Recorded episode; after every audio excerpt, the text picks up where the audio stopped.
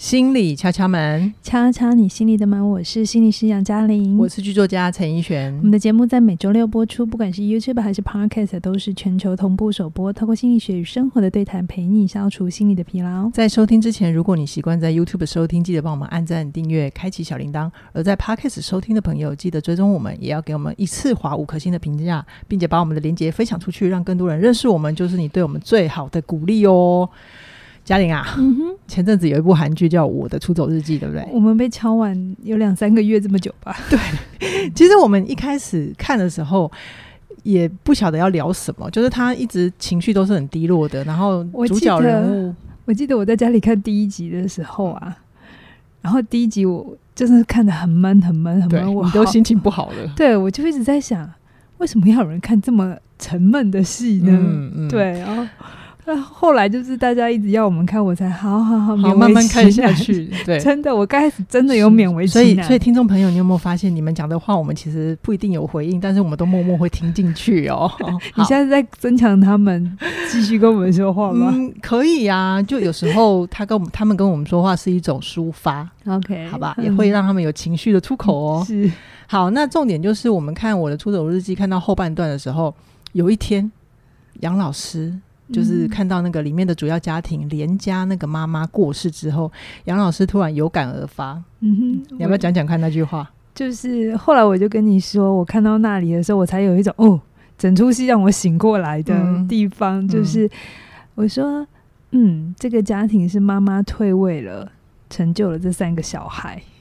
嗯，虽然这个退位让人很痛。对我，然后这时候是我全身电流通过，我觉得啊，有了，我知道要怎么聊，怎么气化这一集了。是，不然我一直在想，这么丧的戏到底要讲什么？好，我先简述一下我的出走日记这个。大大概的故事，它主要是反映现代大概三十岁年轻人的现况，就是房价物价都很高，然后大部分人都住在家里面，工作成就感很低，然后有时候是感情啊、人际关系也都不顺遂这样子，所以整整个活得很苦闷。嗯，然后我觉得我们今天就以主要这个家庭连家。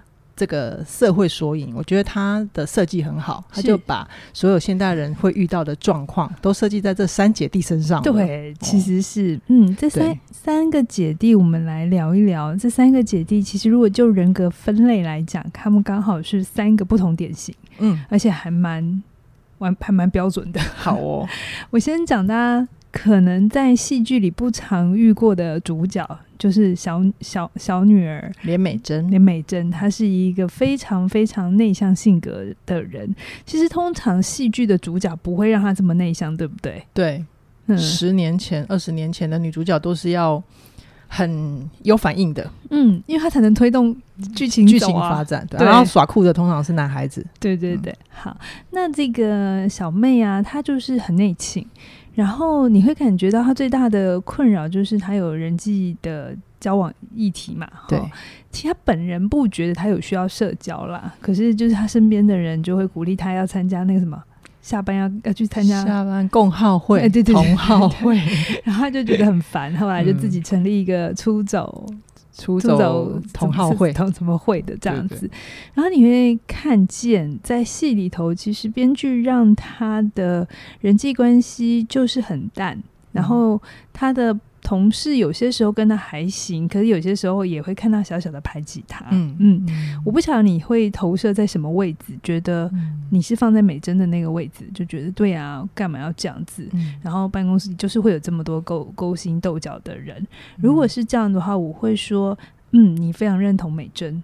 可是如果是我的话，我其实可以理解他的同事不会太喜欢他。嗯、我这边要提醒一下，就是可能我们当观众看戏的时候会觉得，哎，每次的人工人际关系好像还好，嗯、他一直有一个好像后进后辈会常常跟他讲话。嗯，可是我必须要说，有时候他是戏剧的需要，拍摄上必须要让观众有一个焦点，可以跟着一个人物。往前走，嗯，可是如果他放回真实职场的话，美珍这样的状态真的不容易活得好，真的。我不晓得这样会不会打碎很多人的幻，嗯、就幻幻灭这样。嗯嗯、对我，我相信有些人真的会喜欢美珍，就很低调、很安静，我把我的事情做好啊。而且美珍其实设计能力很好啊，对不对？然后这种人为什么不会被重用？对，我必须承认。这是真的。嗯嗯，因为他真的没有在。我我不是说他一定要跟大家一样很好啊，变得很外向。我觉得人就是你理解你的属性，然后你也就理解了选了这样的反应或是这样的东西，你会带来的议题是什么？嗯、就是如果你想想看，你跳你离开美珍的位置，你是他的同事，然后每次你约他，他就跟你说不要。我家住很远，我没办法参加。而且你很明显知道那就是个理由。约几次之后，你还会约？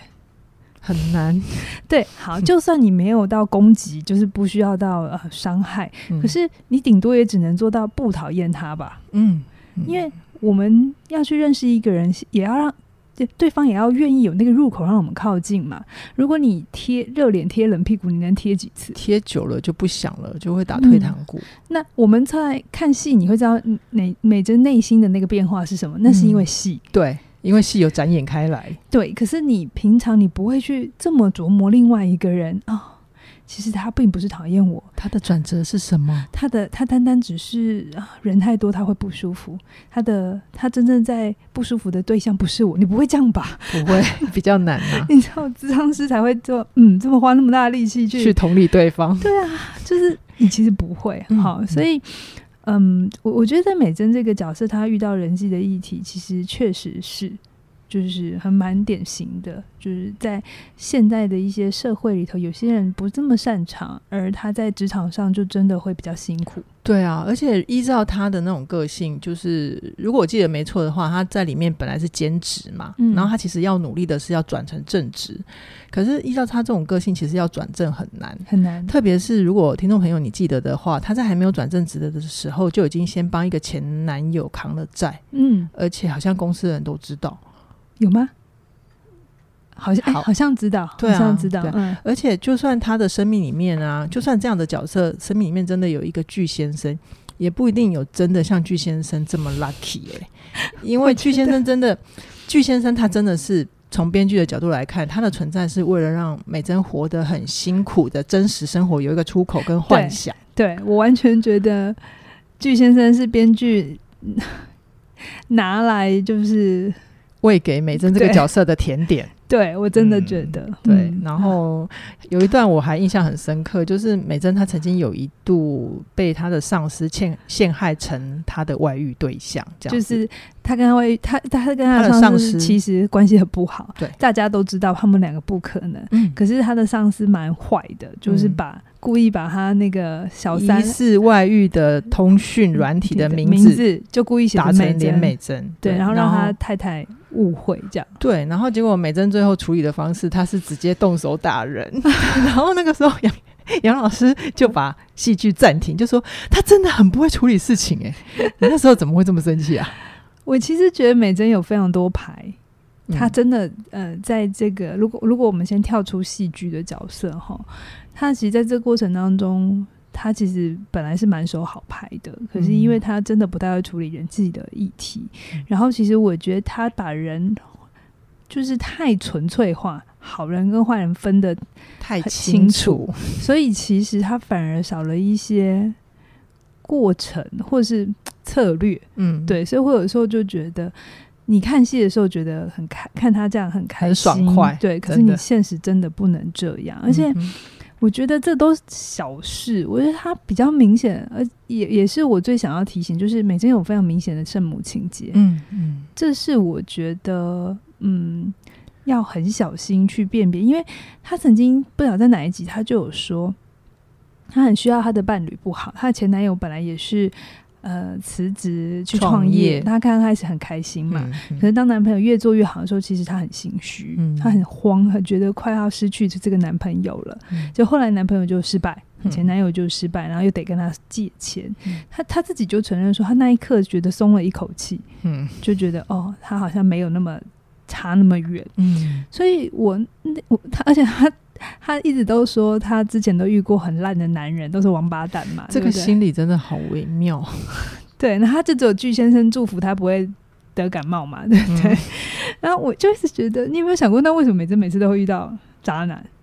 其实这个如果就实物上来讲是有迹可循，就是一部分他真的是、嗯、美珍自己吸引来的。对，我其实真的觉得。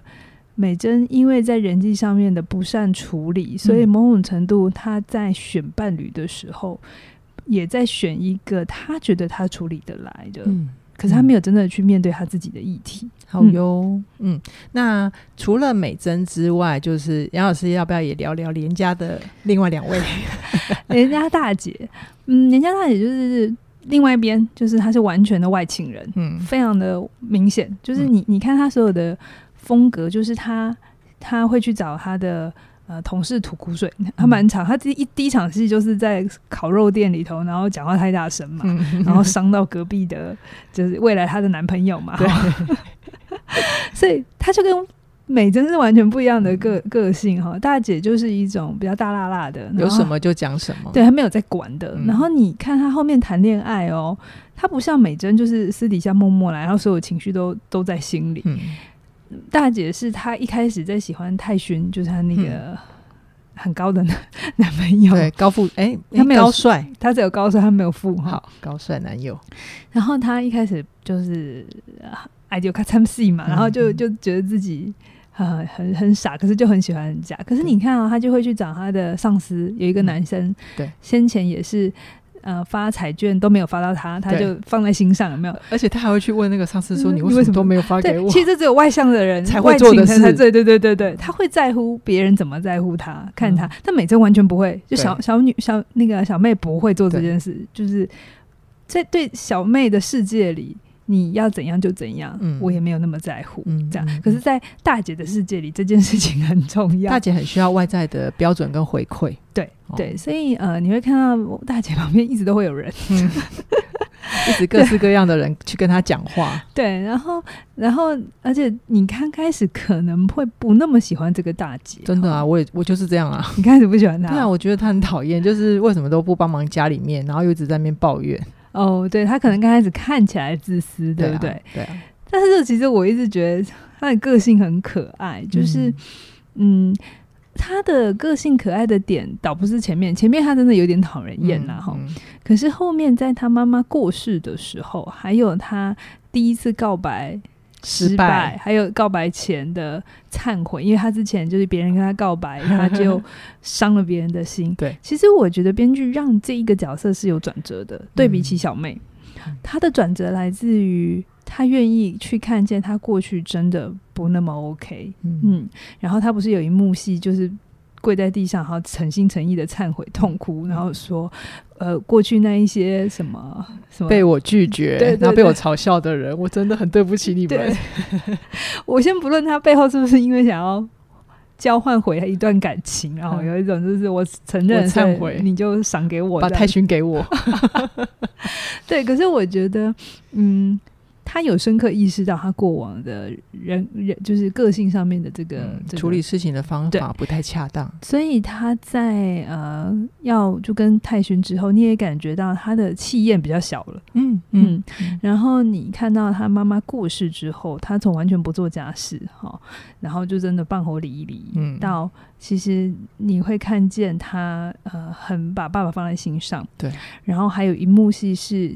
全家就只有他最清楚姑姑跟他们家之间到底恩怨。恩怨情仇是什么，嗯、所以你会看到大姐有那种很想要保护家人，对，她捍卫她爸爸嘛，对对对，她那种真的很外向的个性，嗯，就是一种很我我喜欢什么，我不喜欢什么，其实是所有的喜怒哀乐，你在她脸上都看得见。她跟我，我可以让你看见，嗯，她跟美珍就小女呃小女儿是完全不一样的哈，嗯、小女儿是所有喜怒哀乐你都看不见，对。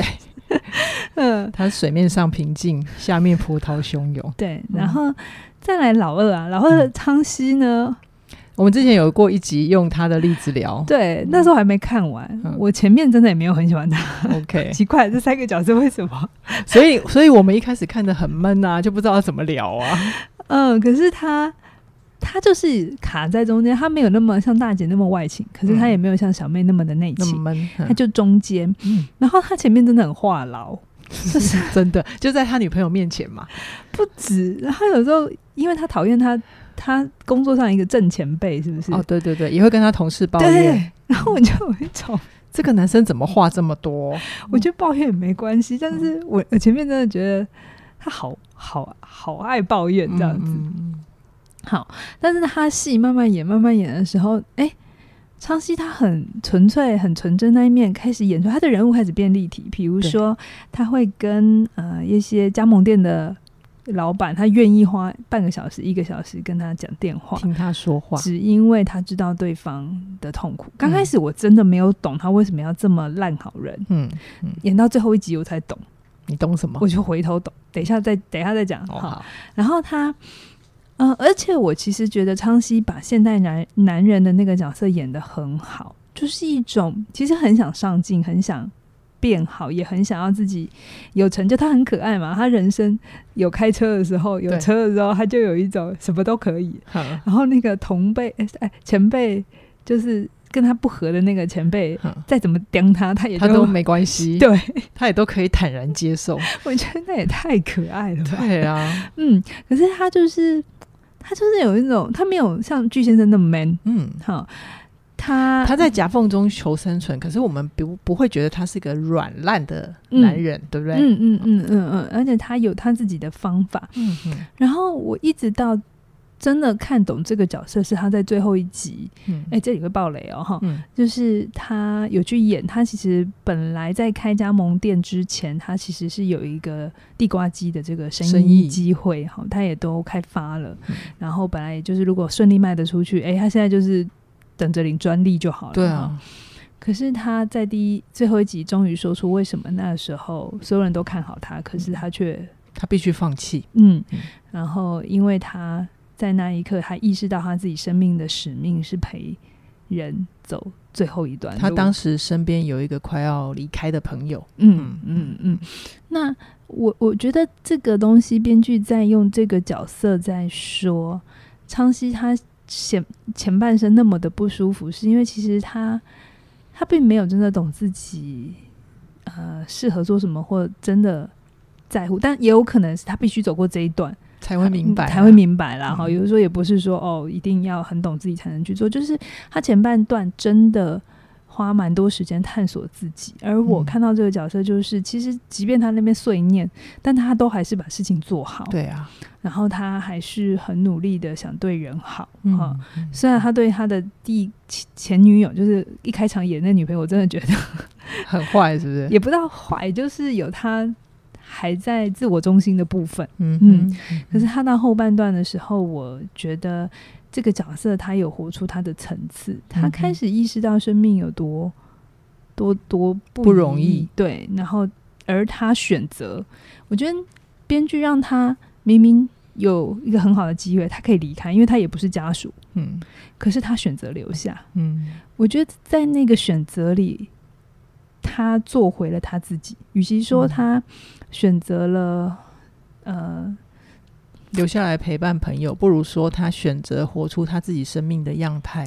就是他他他他在那一刻觉得他做出他觉得他对得起自己的决定。对啊，也许大家会觉得你去赚钱更好，嗯，可是其实没有。那他也意识到，原来他前半生那么追求车子，嗯、然后每次开巨先生的车子他都很开心。嗯、也许那个是外在的一个看法，嗯，而。他在那那一个选择里，他意识到。那后来编剧当然也是让他因缘巧合的去变成学呃礼仪师，哈、嗯嗯，做这个行业。我这里也觉得编剧也让他有一点美化他的，嗯、但是没关系，就这个糖就撒的还不错，对，那个意义感整个就很提高。对对对对，所以嗯，就是我我觉得，而且他，我觉得他在最后是有活出他爸爸的优点，嗯哈，他爸爸其实，在戏中的角色不多，嗯。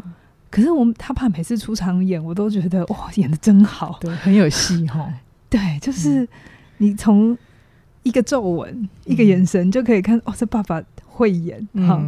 然后他爸爸有，我不知道大家怎么看这个爸爸，可能觉得不太擅长说话，然后有一点固执、嗯，然后就是就硬邦邦的这样子。可是其实我觉得昌熙最后他有活出他爸爸的优点，嗯，很坚持。很踏实，虽然他一开始也很讨厌他爸，他们之间 有很大的冲突。对，可是你有发现最后他选择留在家里，对他要工作，就是妈妈刚走的时候是仓西在家里面先陪爸爸嘛。嗯嗯嗯，对啊，他也明白那个父子关系其实不只是为了孝顺，嗯，他有一部分也是为了他自己跟爸爸和解的。我觉得是，我觉得是。嗯、那我们再岔出来讲一下那个巨先生哈，就是巨先生跟昌西对比起来，他其实骨子里面有一种不顾一切的气势，对不对？对。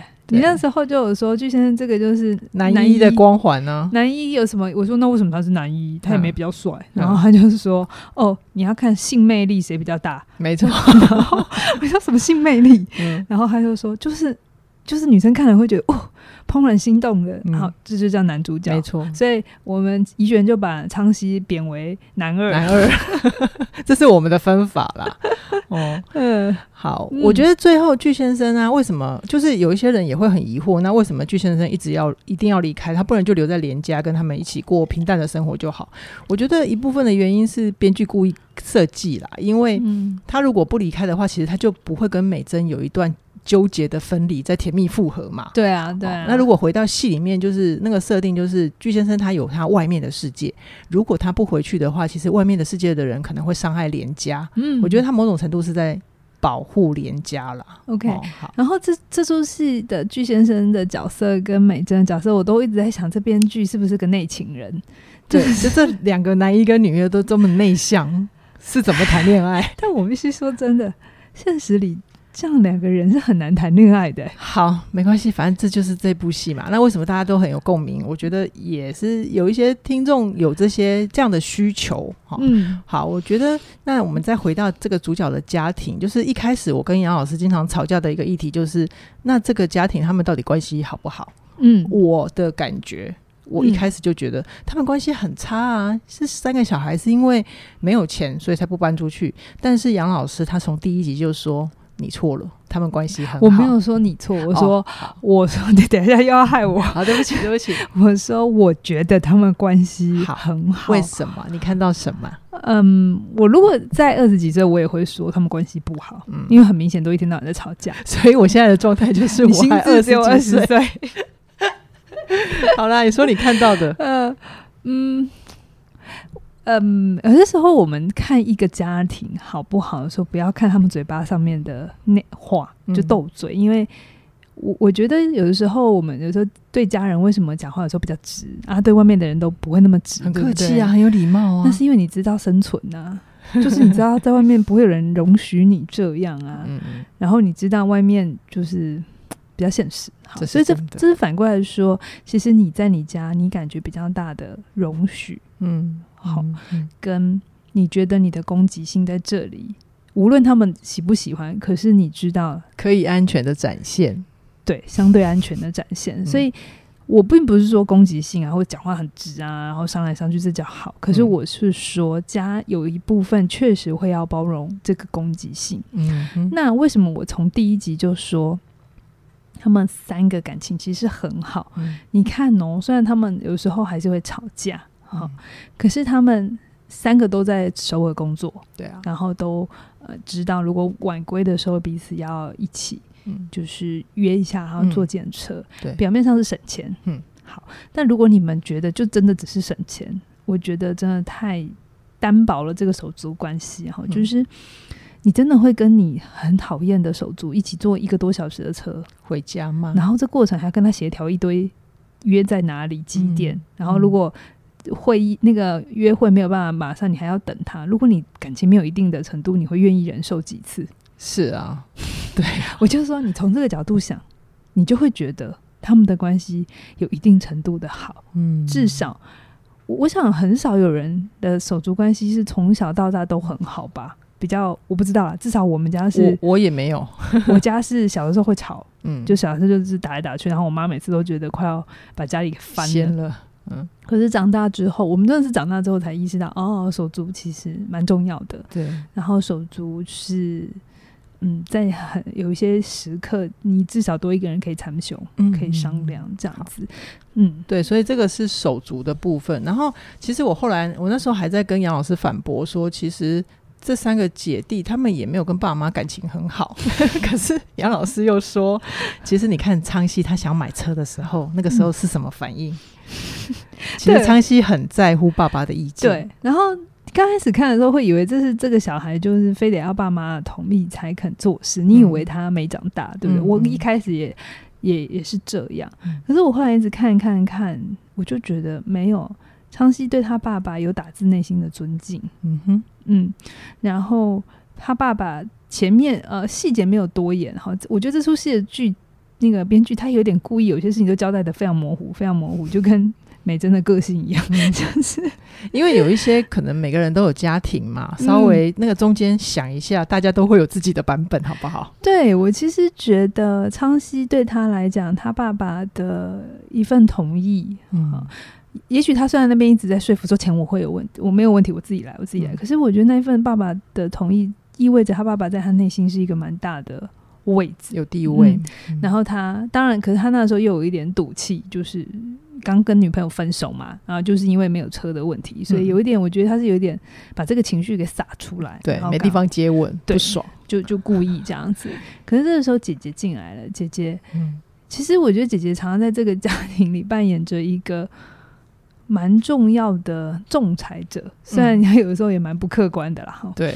可是你会发现，姐姐在有时候会去平衡，还是会拿她大姐的这个风范嘛，对，去关心一下弟弟妹妹。嗯，好，无论那个手法好不好，成不成熟，嗯、或者是有的时候你也看到姐姐的幼稚。可是我觉得这个姐姐她有意识到她是姐姐，嗯，然后她有时候会去关心，嗯。他的弟妹啊，弟弟妹妹，然后有时候特别像后面，嗯，那个美珍又跟具先生在一起的时候，你可以看得到这个姐姐其实是会担心，嗯，具先生这个有酒瘾的人，嗯、其实他姐姐担心很合理，一直在旁边偷看哈，其实很合理耶，真的。如果我们撇开喜欢具先生，然后他小那个咪咪也那么的，如果具先生没有肌肉这么大，然后眼睛这么帅，这样子。有人觉得他眼睛帅吗？我是觉得他小到有点看不见。欸、有人觉得眼睛帅吗？帮我们回应一下哦。好，我们先撇开他是男一，所以我们喜欢他。不然你想想看，你现实生活里你的弟弟妹妹，然后跟一个不知道哪来的人，一天到晚只喝酒，对，你会真的觉得很 OK 吗？不会啊。我觉得我们清醒一点好不好？其实。不会，我们可能都会做出跟大姐一样的事情。嗯，对，所以对、啊，就这些细节啊。然后杨老师就下了一个注解，他就说：“其实啊，某种程度来看，这就是家人之间的羁绊嘛。”嗯，哦，然后我也从这个角度来看，其实我会发现，我哎，好像这样子来看，我家的感情是好的，就是我们家。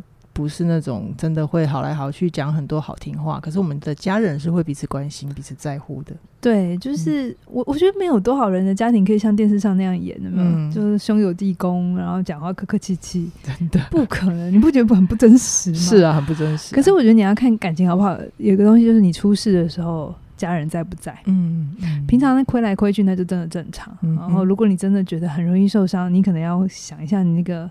自尊怎么了？嗯，好，那可是如果你平常就是反正斗嘴，可是就需要的时候，哎，他们二话不说，或是也许嘴巴上不会说什么，还是会屌你两句，嗯、但是行动就是到位。好、哦，要在这里看得见。好啊，就是去看到那个家人背后的行动嘛。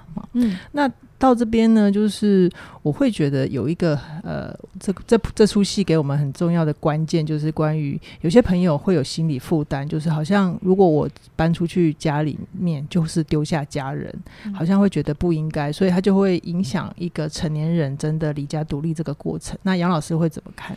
嗯。这个三个小孩，他各自都有议题嘛。比如说，老大找不到男朋友，对；然后二事业不上不下，很闷；然后老三都有人际问题啊。他们各自都有成长的议题。对。然后你会看，这编剧故意，我觉得有点故意。他们前三集为什么那么闷？因为他们都在抱怨呐。嗯嗯。就一直，他也反映一种社会的状态，状态，一种没有出口，嗯，看不见希望，然后。好像每天都得去上班，就是个社畜，嗯、然后下班喝酒，然后找人发泄这样子，嗯、就是你会感觉他们前半段就是一种不得不的痛苦，然后生命没有什么好盼望的，所以他们呃每天都通勤，然后每天都抱怨着工作，可是还是会去上班，嗯，好，但是没有人想要搬出去，然后每一个人都在忍耐，然后所有的忍耐都是都觉得是别人的错，好、嗯、是公司的错。经济的错，然后家里其他人讨人厌，然后跟我抢厕所这样子，就是前半段几乎就是这种很日常的状态。对，所以他每一集的节奏都很慢，嗯，很慢，因为他没有大事件在推，嗯，他并没有一个什么东西要被解决，嗯，或者是像达成啊，比如说拿到一个锦标赛的冠军啊，嗯、或者是呃有一个 deadline，你很明显看到编剧设了一个最终的点在那。可是你不觉得也因为这样子的节奏，它就给我们一种生活感？虽然我们一直觉得它很慢，可是我们就会就是看着看着就觉得，哦，他们在吃早餐了，哦，嗯、啊，他们回家了，哦，就很像是隔壁邻居的感觉。对对对，然后一直到他妈呃，就是连妈妈过世的那一段，嗯、其实我觉得啊，呃、编剧让他。大概安排在第十集，就中间，嗯，呃，三分之剩下三分之一了，嗯，开始演这里。我其实觉得他前面就在铺陈一整个家的动力，嗯，然后其实家庭系统正常来讲。他会经过好几个阶段，他会有两个人的结合，嗯、结合会共生，共生会有一呃，可能有些人会生小孩，生小孩就蜕变了，蜕变，然后随着不同的阶段，然后会有不同的议题哈、嗯，然后再来就是孩子大了，应该是要再脱离哈，脱离之后他们各自会有自己的结合，而夫妻又可以从父母角色里再回到亲呃亲子关系，就亲密关系里伴侣的角色，所以关系是会一直变化的，嗯。不是不变的。我们常常觉得，嗯、啊，你生我，我就住住在这，然后从小就去念书，我工作，呃，我读书，你工作，然后这样就叫不变。没有，其实理论上关系应该是要有一些变动。嗯嗯。可是我们的。不知道是社会社会氛围还是什么，就会让我们觉得好像永远不变是好的。嗯，你有没有觉得潜意识有这种价值观？东方会想要绑在一起，可能现在西方渐渐也会有这个状态、哦、啊。有一派的说法是经济问题，嗯、因为呃自己住住住不了了嘛、嗯，所以就搬回家住。嗯，好，这个我先不评论对错，可是我想要讲一个心理的层面，就是、嗯、如果你不选择主动离开，那。关系还是会要变化，所以就一定会有人退位。嗯、那那个退位是很痛的，有的时候就会像连妈妈这样子，嗯，他就死了，突然只是睡个午觉就没有再起来，然后整个家庭的动力就会不一，就会不一样。嗯，因为家庭它就是一个能量体，嗯、它无法一直负荷着所有的人，嗯，它会需要有的时候时间到了要各自去。嗯，转换啊，蜕变啊，或者是分开。所以，如果你看不分离的话，嗯，一定就会有一个地方要被牺牲掉。那这就是家庭系统动力，就是为什么有时候家里会出现一些拍所谓的拍阴案，或者是我们讲的到呃代罪羔羊。嗯，就是家庭的动力，它其实是需要被改变的。嗯，可是因为整个家庭会有一个很强大的力量去维持着某些关系，所以我们有些时候必须。创造一些事件，也许是意外，嗯、也许是我们觉得不听话的人，嗯、我们也许是什么，可是他回头都是要让这个家庭有自己有变化、有新生的机会。嗯、OK，嗯、所以有的时候，为什么我说啊，这个三个连妈妈的故事成就这三个小孩是，嗯、如果啊，你看哦，嗯，小朋友不离家、嗯，我们现在已经听到这种故事太多，小朋友不离家，呃，二十几岁、三十几岁。不工作，嗯，还在家里，那是不是就变成爸妈没办法退休？对，他就必须养着这个孩子，生活费啊，所以这个这个系统它就会失衡。嗯，那反过来也有可能是父母亲不离开小孩，嗯哼，对吧？他要黏着小孩也有可能，对，所以他也会让这个小孩非常的累，嗯哼。所以怡璇，你最前面问我说，好像离开了就是丢掉家人，嗯，是不应该的。嗯这个逻辑是需要很小心的。你是真的不应该，还是你在避免一个更大的伤害？或者是一旦你要面对这个问题的话，你就变成要为自己负责任了。嗯嗯，那你为了不想负责任，就说、呃、我不能丢下家人。对，这是我要留在家里，这也是一种理由。嗯，对对，而且还可以证明自己是个好人，嗯、是个孝顺的孩子。对啊。可是背后有没有可能是你没有要独立？嗯，好，有可能。所以。呃，我为什么觉得这编剧其实蛮用心？就是在妈妈戏里面的妈妈，你如果站在她的位置的话，她一个人要照顾五个人，嗯，然后你也看这些小孩平常回家就吃饭，那当然妈妈也会觉得孩子在外面工作很忙很累，可是这个妈妈在家里白天不是没事干呢，她还要洗 老公的系统柜，要种菜，对，然后洗碗要煮饭，对，还有很多家事，好，所以。在妈妈倒下之前，这三个小孩其实没有真的长大，他们就觉得我有去赚钱，然后有把钱可能有带回来，哈，可能也没有哈。嗯、然后他们其实这三个小孩没有真的知道生命的重量，嗯、直到他妈妈离开，嗯、然后他们三个都补位。那我觉得这也不容易啊，嗯、这三个小孩就是各自都补了一些位置，对，就自动补位，都不用妈妈讲了。然后你就发现，从那一集之后，这三个小孩不抱怨了，对。对，这三个小孩，嗯，我觉得他那个心态就是他意识到生命有多重，或者是有多大，嗯，然后他失去真他真的最珍贵的东西，忽然这些他过去一直碎念的事情不再是个事。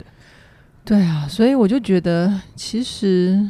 我看到这边，我会觉得成长这件事情好像没有所谓的公平，也没有绝对的正确跟绝对好。它主要还是要看家人的结构跟组成，然后还要回到我们每个人对自己的理解啊，或者是你对自己成长的阶段，你想要让自己走到哪里这样子。嗯嗯嗯。所以你问我什么是好家人，其实真没有标准答案。嗯，好。但是如果你觉得只有客气，彼此都不要受伤，才叫好家人。我觉得这个可能太狭隘，可能你要问的事情是：那你为什么这么容易受伤？对，是我自己不够强壮。啊，我不是在责怪受害者，可是我觉得这个是这个现在这个世界有点太强调情绪了。嗯，好，就是之前哈克来的那一集也有。说嘛，然后大家反应也很好嘛，嗯、就是情绪是真的，可是逻辑是错的。但有些时候，当我们情绪出来之后，我们就信了，然后就让情绪带领了我们所有的一切。嗯、可这样非常的小心。我也不觉得不理情绪比较好，没有。嗯、可是你就真的是要适度的。有些时候，家人之间会亏来亏去，嗯，那不一定是。纯粹有伤有伤害性。如果你看过小朋友或小狗、小小狗一起玩的时候，你有看过他们互相咬来咬去吗？有啊，很小力啊。对，其实他们会扎扎，你知道吗？就是会有分寸。嗯，对。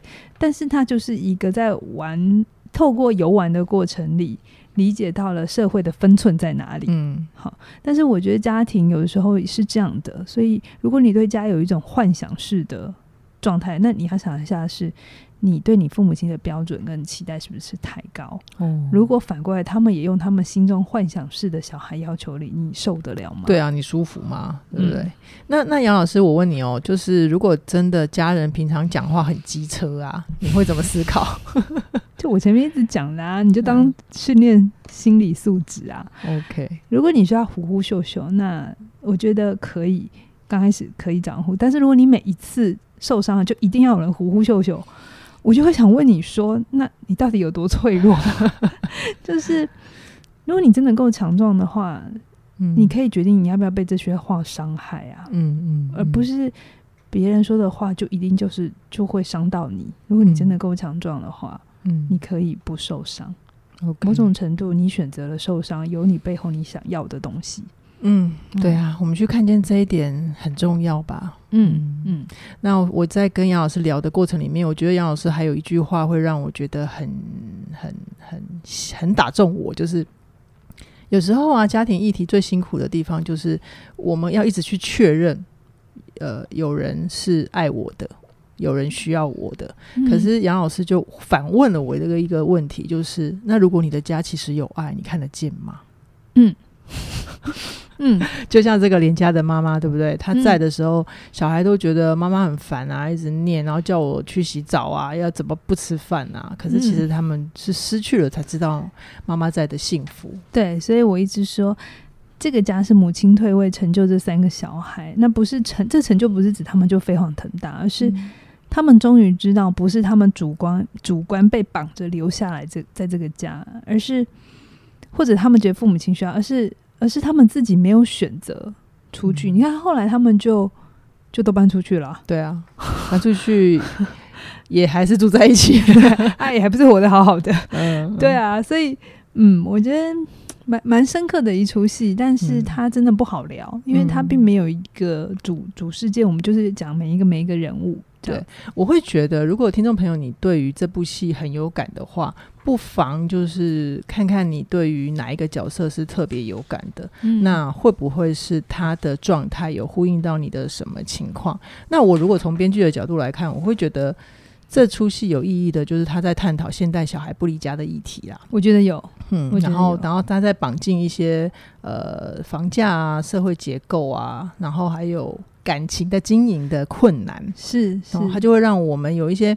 不好说出口的情绪，好像就找到一个可以直接对位的人，然后他就帮你演出你那种说不出口的感觉。嗯、是，可是其实里面还是包了编剧，其实还是有一种希望、嗯、希望感在里面，就是他、嗯、或者他的期待，就是最终他还是让这三个小孩离家了。对，所以我觉得那里面还是有一个象征的意义。嗯，最终我们都会要离家。对，所以他是出走日记嘛。嗯，那个出走不只是。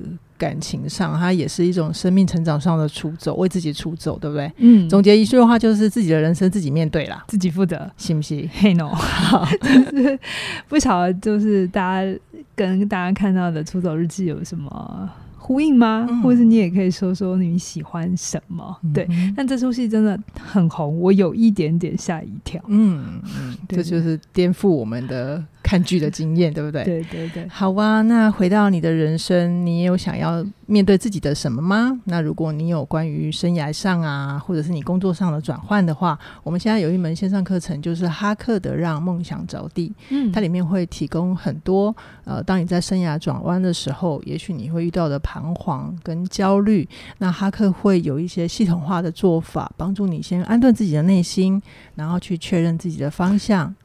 嗯，哎、欸，我在想说，不晓得如果昌西有听哈克的课，哈，他会不会生命更不一样？早一点发现，你这个多重宇宙开的有点大。第一，昌西是韩国人，哈克有没有去过韩国带工作坊，我就不知道了。好，总之活在台湾的我们，把握机会。我们现在有一六六六的最早鸟优惠，直到八月二十五的晚上九点哦。嗯。这一次只到九点，请一定要把握机会，早点加入。是，好，那我们今天先跟大家聊到这边，期待下星期在空中再会，拜拜。拜拜。